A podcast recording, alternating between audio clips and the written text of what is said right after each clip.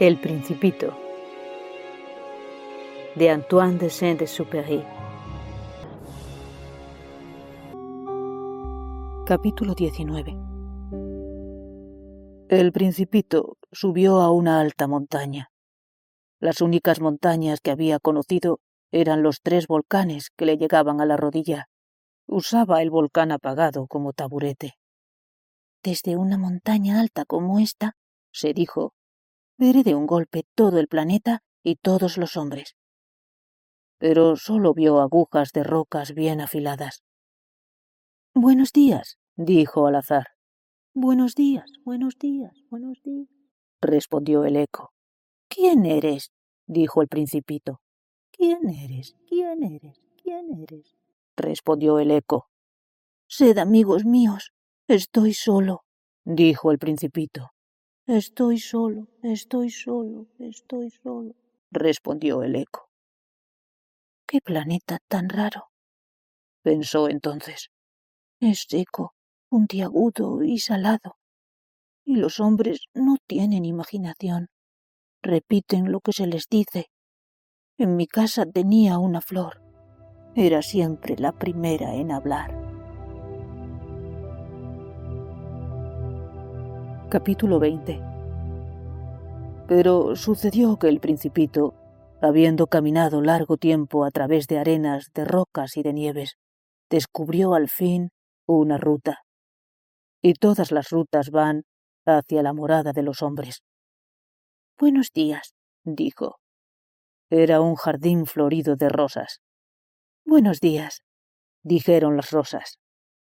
El principito las miró Todas se parecían a su flor. ¿Quiénes sois? les preguntó, estupefacto. Somos rosas. Ah, dijo el principito, y se sintió muy desdichado. Su flor le había contado que era la única de su especie en el universo, y he aquí que había cinco mil, todas semejantes, en un solo jardín. Se sentiría bien vejada si viera esto, se dijo tosería enormemente y aparentaría morir para escapar al ridículo. Y yo tendría que aparentar cuidarla, pues si no, para humillarme a mí también, se dejaría verdaderamente morir. Luego se dijo aún, me creía rico con una flor única y no poseo más que una rosa ordinaria. La rosa y mis tres volcanes, que me llegan a la rodilla, uno de los cuales quizá está apagado para siempre. Realmente no soy un gran príncipe. Y tendido sobre la hierba, lloró.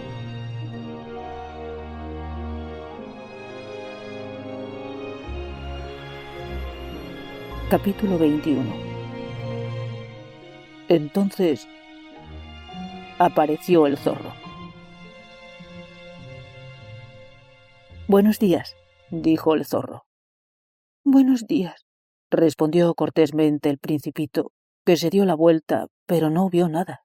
Estoy acá, dijo la voz, bajo el manzano. ¿Quién eres? dijo el principito. Eres muy lindo. Soy un zorro. Ven a jugar conmigo, le propuso el principito. Estoy tan triste. No puedo jugar contigo, no estoy domesticado. Ah, perdón, dijo el principito. Pero después de reflexionar, agregó. ¿Qué significa domesticar? No eres de aquí. ¿Qué buscas? Busco a los hombres. ¿Qué significa domesticar? Los hombres tienen fusiles y cazan. Es muy molesto. También crían gallinas. Es su único interés. ¿Buscas gallinas? No, dijo el principito. Busco amigos.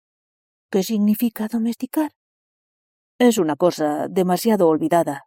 Significa crear lazos. ¿Crear lazos? Sí, dijo el zorro. Para mí no eres todavía más que un muchachito semejante a cien mil muchachitos, y no te necesito, y tú tampoco me necesitas. No soy para ti más que un zorro semejante a cien mil zorros, pero si me domesticas, tendremos necesidad el uno del otro. Serás para mí único en el mundo. seré para ti único en el mundo.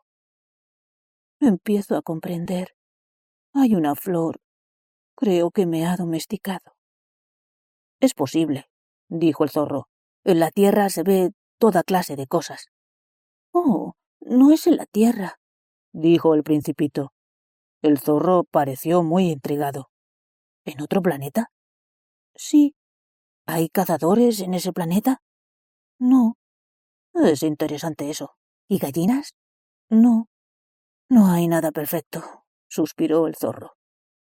Pero el zorro volvió a su idea. Mi vida es monótona. Cazo gallinas. Los hombres me cazan.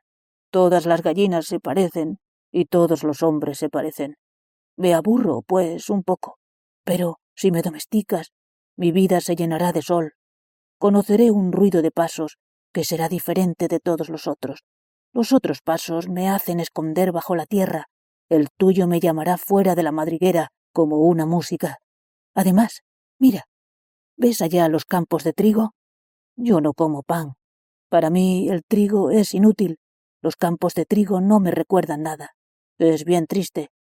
Pero tú tienes cabellos de color de oro. Cuando me hayas domesticado, será maravilloso. El trigo dorado será un recuerdo de ti, y amaré el ruido del viento en el trigo. El zorro cayó y miró largo tiempo al principito. Por favor, domestícame, dijo. Bien lo quisiera, pero no tengo mucho tiempo. Tengo que encontrar amigos y conocer muchas cosas. Solo se conocen las cosas que se domestican, dijo el zorro. Los hombres ya no tienen tiempo de conocer nada. Compran cosas hechas a los mercaderes, pero como no existen mercaderes de amigos, los hombres ya no tienen amigos. Si quieres un amigo, domestícame. ¿Qué hay que hacer? Hay que ser muy paciente, respondió el zorro. Te sentarás al principio un poco lejos de mí, así, en la hierba. Te miraré de reojo y no dirás nada. La palabra es fuente de malentendidos. Pero cada día podrás sentarte un poco más cerca. Al día siguiente volvió el principito. Hubiese sido mejor venir a la misma hora, dijo el zorro. Si vienes, por ejemplo, a las cuatro de la tarde, comenzaré a ser feliz desde las tres. Cuanto más avance la hora, más feliz me sentiré. A las cuatro me sentiré agitado e inquieto. Descubriré el precio de la felicidad. Pero si vienes a cualquier hora, nunca sabré a qué hora preparar mi corazón. Los ritos son necesarios. ¿Qué es un rito? dijo el principito. Es también algo demasiado olvidado. Es lo que hace que un día sea diferente de los otros días, una hora de las otras horas. Entre los cazadores, por ejemplo, hay un rito. El jueves bailan con las muchachas del pueblo. El jueves es, pues, un día maravilloso. Voy a pasearme hasta la viña. Si los cazadores no bailaran en día fijo, todos los días se parecerían y yo no tendría vacaciones. Así el principito domesticó al zorro. Y cuando se acercó la hora de la partida. Oh, dijo el zorro, Voy a llorar. Tuya es la culpa. No deseaba hacerte mal, pero quisiste que te domesticara. Sí, dijo el zorro. Pero vas a llorar, dijo el principito. Sí, dijo el zorro. Entonces no ganas nada. Gano por el color del trigo. Luego agregó, Ve y mira nuevamente a las rosas. Comprenderás que la tuya es única en el mundo. Volverás para decirme adiós y te regalaré un secreto. El principito se fue a ver nuevamente a las rosas. No sois en absoluto parecidas a mi rosa. No sois nada aún, les dijo. Nadie os ha domesticado y no habéis domesticado a nadie. Sois como era mi zorro. No era más que un zorro semejante a cien mil otros, pero yo le hice mi amigo y ahora es único en el mundo. Y las rosas se sintieron bien molestas. Sois bellas, pero estáis vacías, les dijo todavía. No se puede morir por vosotras. Sin duda que un transeúnte común creerá que mi rosa se os parece, pero ella sola es más importante que todas vosotras, puesto que ella es la rosa a quien he regado, puesto que ella es la rosa a quien puse bajo un globo, puesto que ella es la rosa a quien abrigué con el biombo, puesto que ella es la rosa a quien escuché quejarse o alabarse, o aún algunas veces callarse, puesto que ella es mi rosa. Y volvió hacia el zorro. Adiós, dijo. Adiós, dijo el zorro. He aquí mi secreto. Es muy simple. No se ve bien, sino con el corazón. Lo esencial es invisible a los ojos. Lo esencial es invisible a los ojos, repitió el principito a fin de acordarse. El tiempo que perdiste con tu rosa hace que tu rosa sea tan importante. El tiempo que perdí por mi rosa, dijo el principito a fin de acordarse. Los hombres han olvidado esta verdad, pero tú no debes olvidarla. Eres responsable para siempre de lo que has domesticado. Eres responsable de tu rosa. Soy responsable de mi rosa, repitió el principito, a fin de acordarse.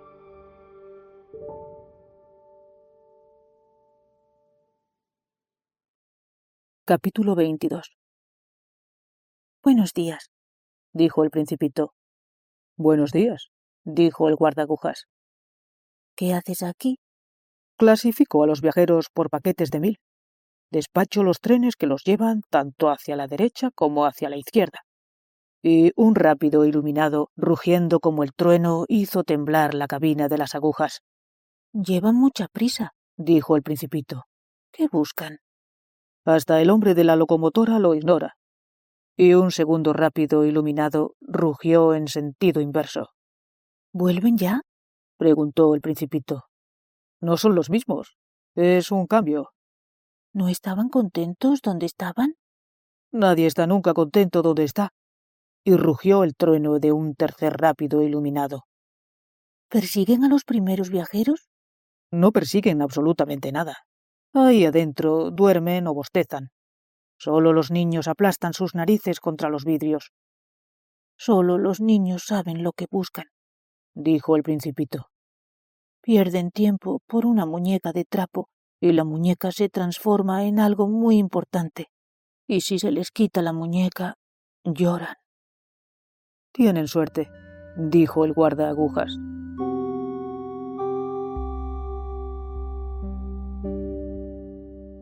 Capítulo 23 Buenos días, dijo el principito. Buenos días, dijo el mercader. Era un mercader de píldoras perfeccionadas que aplacan la sed. Se toma una por semana y no se siente más necesidad de beber. ¿Por qué vendes eso? dijo el principito. Es una gran economía de tiempo. Los expertos han hecho cálculos. Se ahorran cincuenta y tres minutos por semana. ¿Y qué se hace con esos cincuenta y tres minutos? Se hace lo que se quiere. Yo, se dijo el principito, si tuviera cincuenta y tres minutos para gastar, caminaría muy suavemente hacia una fuente. Capítulo 24 Estábamos en el octavo día de mi avería en el desierto y había escuchado la historia del mercader bebiendo la última gota de mi provisión de agua. Tus recuerdos son bien lindos, dije al principito, pero todavía no he reparado mi avión, no tengo nada para beber, y yo también sería feliz si pudiera caminar muy suavemente hacia una fuente. Mi amigo el zorro, me dijo, mi pequeño hombrecito, ya no se trata más del zorro. ¿Por qué? Porque nos vamos a morir de sed. No comprendió mi razonamiento y respondió Es bueno haber tenido un amigo, aun si vamos a morir. Yo estoy muy contento de haber tenido un amigo zorro. No mide el peligro, me dije. Jamás tiene hambre ni sed. Un poco de sol le basta. Pero me miró y respondió a mi pensamiento. Tengo sed también. Busquemos un pozo. Tuve un gesto de cansancio. Es absurdo buscar un pozo al azar en la inmensidad del desierto. Sin embargo, nos pusimos en marcha. Cuando hubimos caminado horas en silencio, cayó la noche y las estrellas comenzaron a brillar. Las veía como en sueños, con un poco de fiebre a causa de mi sed. Las palabras del principito danzaban en mi memoria. ¿También tú tienes sed? le pregunté. Pero no respondió a mi pregunta. Me dijo simplemente, el agua puede también ser buena para el corazón. No comprendí su respuesta, pero me callé. Sabía bien que no había que interrogarlo. Estaba fatigado. Se sentó. Me senté cerca de él, y después de un silencio dijo aún Las estrellas son bellas por una flor que no se ve. Respondí Seguramente. Y sin hablar, miré los pliegues de la arena bajo la luna. El desierto es bello, agregó. Es verdad. Siempre he amado el desierto. Puede uno sentarse sobre un médano de arena, no se ve nada, no se oye nada, y sin embargo, algo resplandece en el silencio. Lo que embellece al desierto, dijo el principito, es que esconde un pozo en cualquier parte. Me sorprendí al comprender de pronto el misterioso resplandor de la arena. Cuando era muchachito, vivía yo en una antigua casa y la leyenda contaba que allí había un tesoro escondido. Sin duda nadie supo descubrirlo y quizá nadie lo buscó, pero encantaba toda la casa mi casa guardaba un secreto en el fondo de su corazón. Sí, dije al principito, ya se trate de la casa, de las estrellas o del desierto, lo que los embellece es invisible. Me gusta que estés de acuerdo con mi zorro, dijo. Como el principito se durmiera, lo tomé en mis brazos y volví a ponerme en camino. Estaba emocionado. Me parecía cargar un frágil tesoro. Me parecía también que no había nada más frágil sobre la tierra. A la luz de la luna miré su frente pálida, sus ojos cerrados, sus mechones de cabellos que temblaban al viento, y me dije, lo que veo aquí es solo una corteza. Lo más importante es invisible. Como sus labios entreabiertos esbozaran una media sonrisa, me dije aún, lo que me emociona tanto en este principito dormido es su fidelidad por una flor. Es la imagen de una rosa que resplandece en él como la llama de una lámpara, aun cuando duerme. Y lo sentí más frágil todavía. Es necesario proteger a las lámparas. Un golpe de viento, puede apagarlas. Caminando así, descubrí el pozo al nacer el día. Capítulo 25 Los hombres, dijo el principito, se encierran en los rápidos, pero no saben lo que buscan. Entonces se agitan y dan vueltas, y agregó, no vale la pena. El pozo al cual habíamos llegado no se parecía a los pozos del Sáhara. Los pozos del Sáhara son simples agujeros cavados en la arena. Este se parecía a un pozo de aldea, pero ahí no había ninguna aldea, y yo creía soñar. Es extraño, dije al principito. Todo está listo. La roldana, el balde, la cuerda. Rió, tocó la cuerda e hizo mover la roldana. Y la roldana gimió como gime una vieja veleta cuando el viento ha dormido mucho. ¿Oyes? dijo el principito. Hemos despertado al pozo, y el pozo canta. Déjame a mí, le dije. Es demasiado pesado para ti. Hice lentamente el balde hasta el brocal. Lo asenté bien. En mis oídos seguía cantando la roldana y en el agua que temblaba aún vi temblar el sol. Tengo sed de esta agua, dijo el principito. Dame de beber. Y comprendí lo que había buscado. Levanté el balde hasta sus labios. Bebió con los ojos cerrados. Todo era bello, como una fiesta. El agua no era un alimento, había nacido de la marcha de las estrellas, del canto de la roldana, del esfuerzo de mis brazos. Era buena para el corazón, como un regalo. Cuando yo era pequeño, la luz del árbol de Navidad, la música de la misa de medianoche, la dulzura de las sonrisas, formaban todo el resplandor del regalo de Navidad que recibía.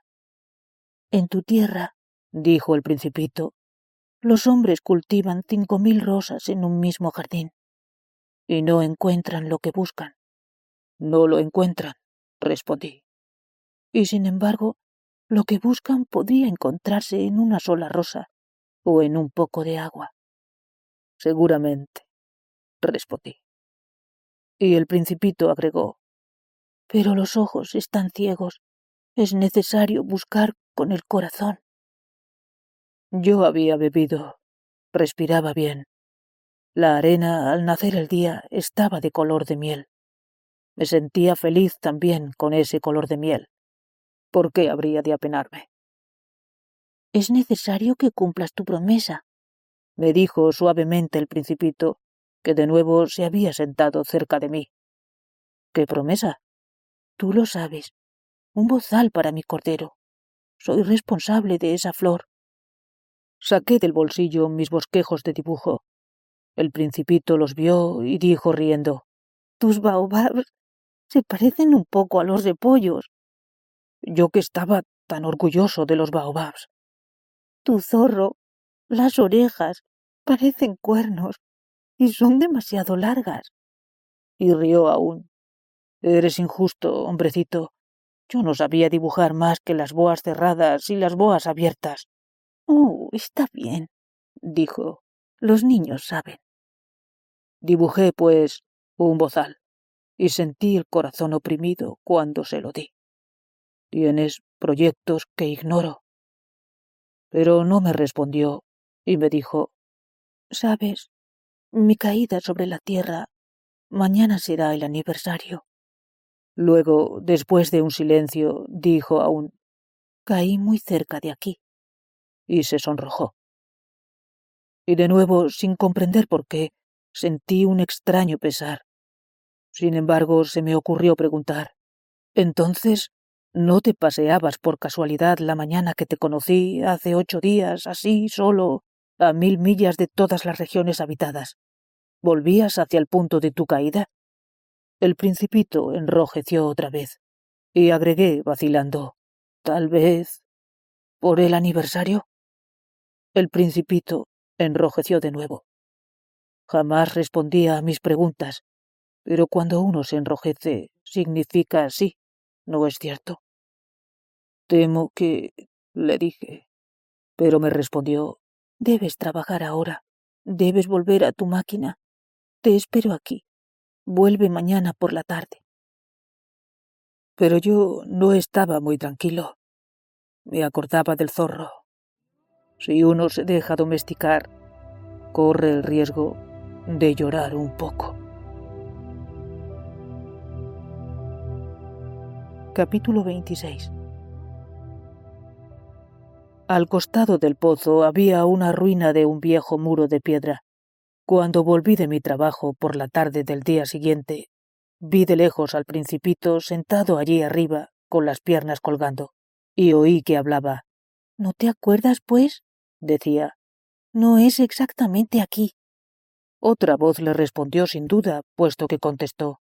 Sí, es el día, pero el lugar no es aquí. Continué mi camino hacia el muro. Seguía sin ver ni oír a nadie. Sin embargo, el principito replicó de nuevo. Seguro, verás dónde comienza mi rastro en la arena. No tienes más que esperarme allí. Estaré allí esta noche. Yo estaba a veinte metros del muro y seguía sin ver nada. El principito dijo aún después de un silencio. ¿Tienes buen veneno? ¿Estás segura de no hacerme sufrir mucho tiempo? Me detuve con el corazón oprimido. pero seguía sin comprender.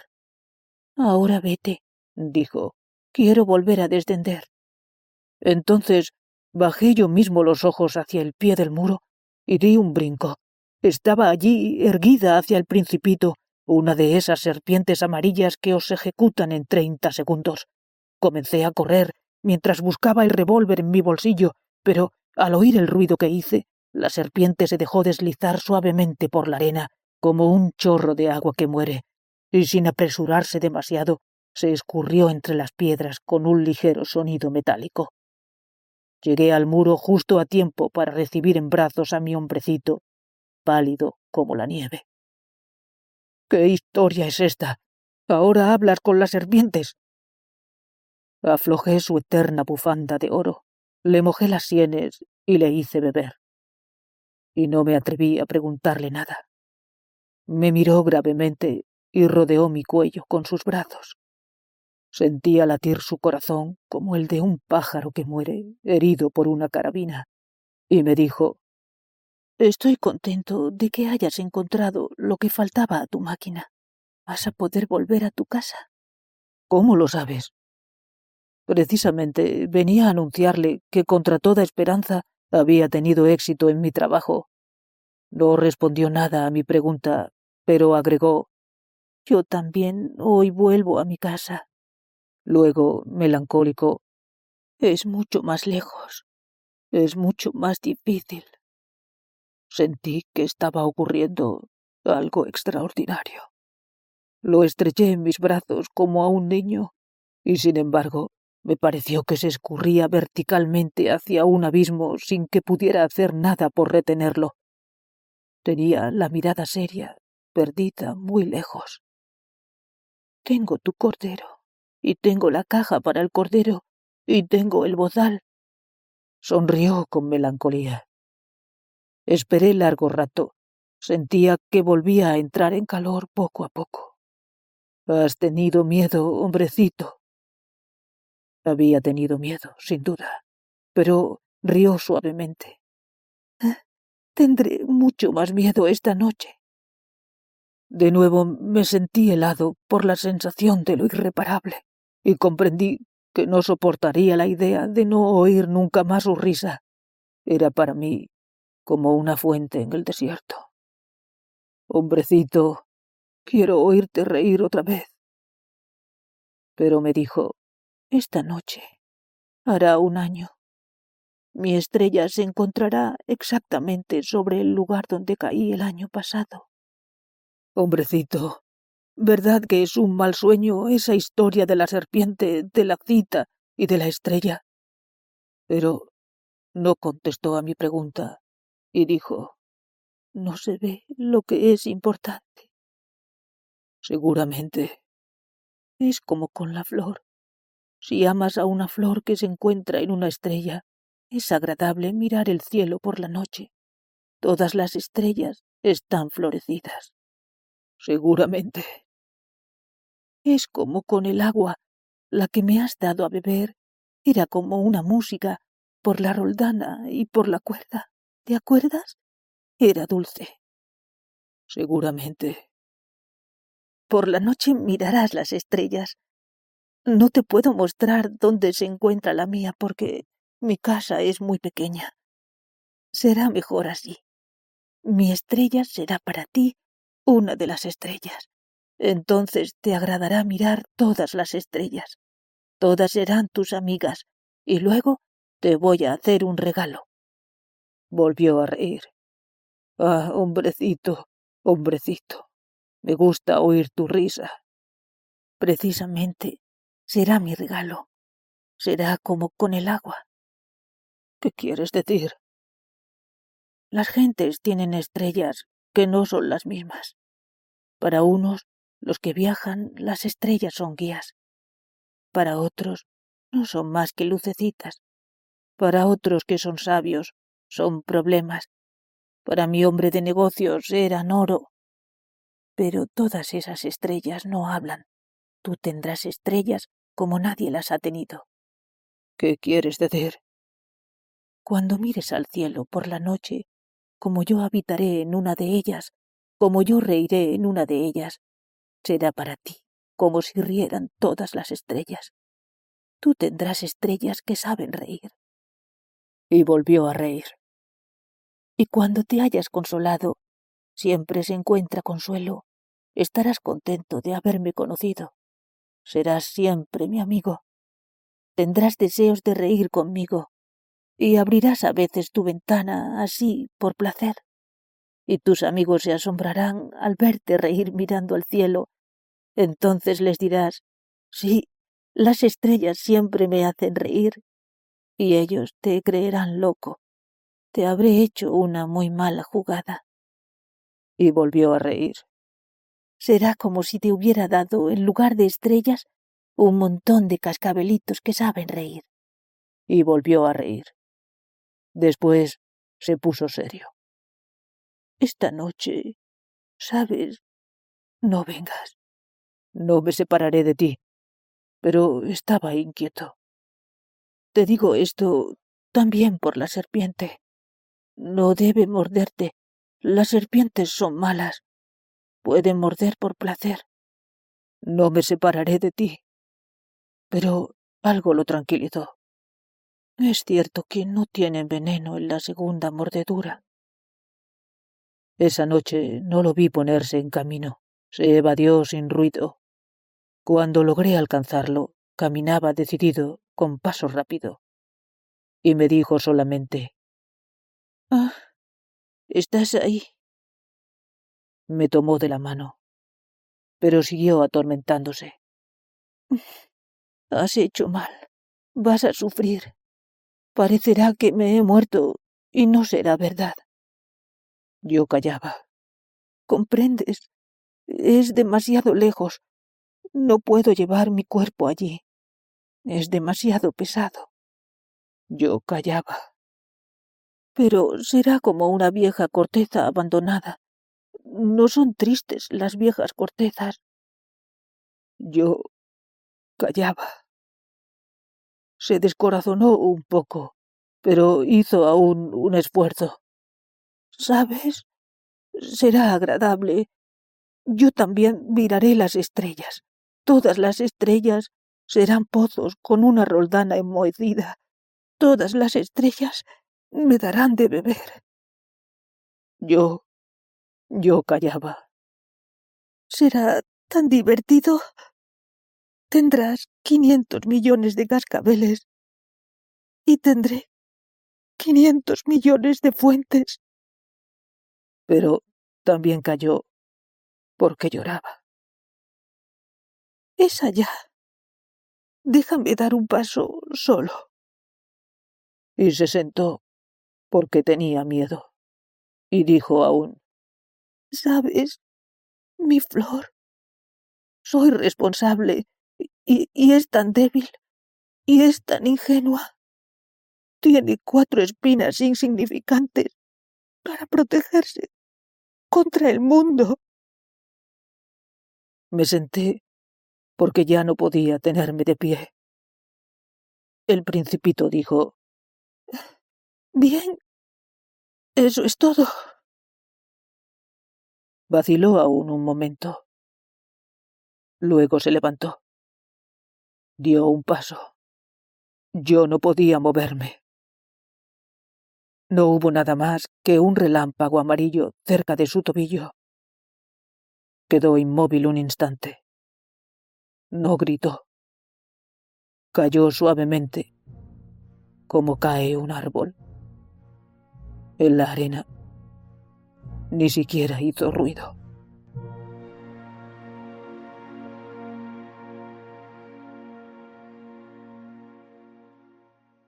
Capítulo 27 Y ahora, por cierto, han pasado ya seis años. Nunca había contado esta historia. Los camaradas que me encontraron se alegraron de volver a verme vivo. Estaba triste, pero les decía, es la fatiga. Ahora me he consolado un poco, es decir, no del todo, pero sé que verdaderamente volvió a su planeta, pues al nacer el día no encontré su cuerpo, y no era un cuerpo tan pesado. Y por la noche me gusta oír las estrellas, Son como 500 millones de cascabeles. Pero he aquí que pasa algo extraordinario. Me olvidé de agregar la correa de cuero al bozal que dibujé para el principito. No habrá podido colocárselo nunca. Y me pregunté, ¿qué habrá pasado en el planeta? Quizá el cordero comió a la flor. A veces me digo, seguramente no. El principito encierra todas las noches a la flor bajo un globo de vidrio y vigila bien a su cordero. Entonces me siento feliz, y todas las estrellas ríen dulcemente. A veces me digo, de vez en cuando uno se distrae y... y es suficiente. Una noche el principito olvidó el globo de vidrio, o el cordero salió silenciosamente durante la noche. Entonces los cascabeles se convierten en lágrimas. Es un gran misterio. Para vosotros, que también amáis al principito como para mí, Nada en el universo sigue siendo igual si en alguna parte, no se sabe dónde, un cordero que no conocemos ha comido, sí o no, a una rosa. Mirad al cielo, preguntad, ¿el cordero sí o no ha comido a la flor? Y veréis cómo todo cambia. Y ninguna persona mayor comprenderá jamás que tenga tanta importancia.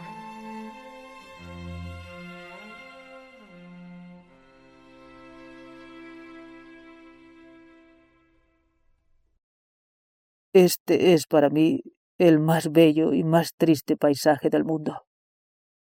Es el mismo paisaje de la página precedente, pero lo he dibujado una vez más para mostrároslo bien. Aquí fue donde el principito apareció en la tierra y luego desapareció.